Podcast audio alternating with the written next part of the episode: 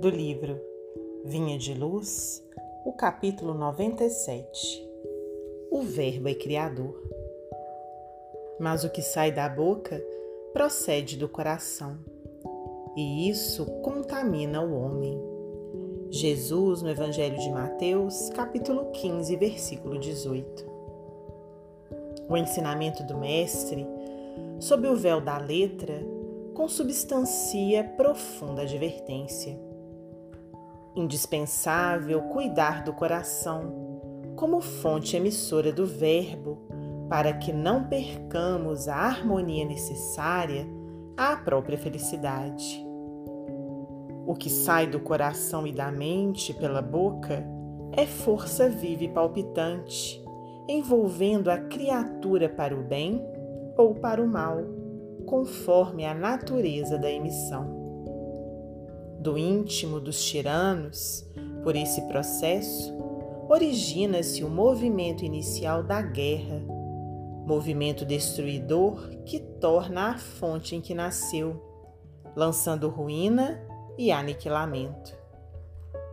Da alma dos caluniadores partem os venenos que atormentam espíritos generosos, mas que voltam a eles mesmos, escurecendo-lhes os horizontes mentais.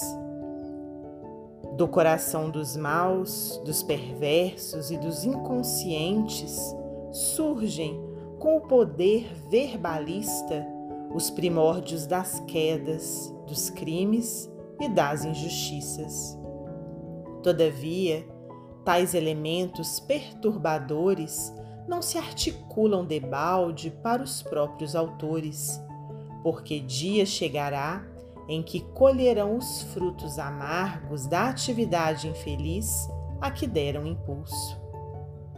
Assim também, a alegria semeada por intermédio das palavras salutares e construtivas, cresce e dá os seus resultados. O auxílio fraterno espalha benefícios infinitos, e o perfume do bem, ainda quando derramado sobre os ingratos, volta em ondas invisíveis a reconfortar a fronte que o emite. O ato de bondade é invariável força benéfica em derredor de quem o mobiliza.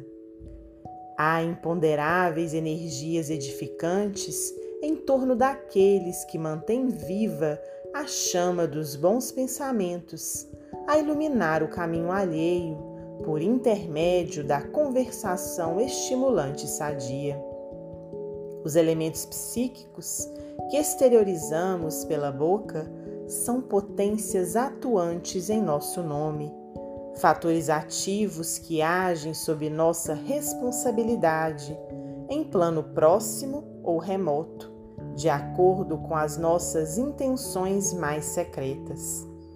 É imprescindível vigiar a boca, porque o Verbo cria, insinua, inclina, modifica, renova ou destrói por dilatação viva de nossa personalidade.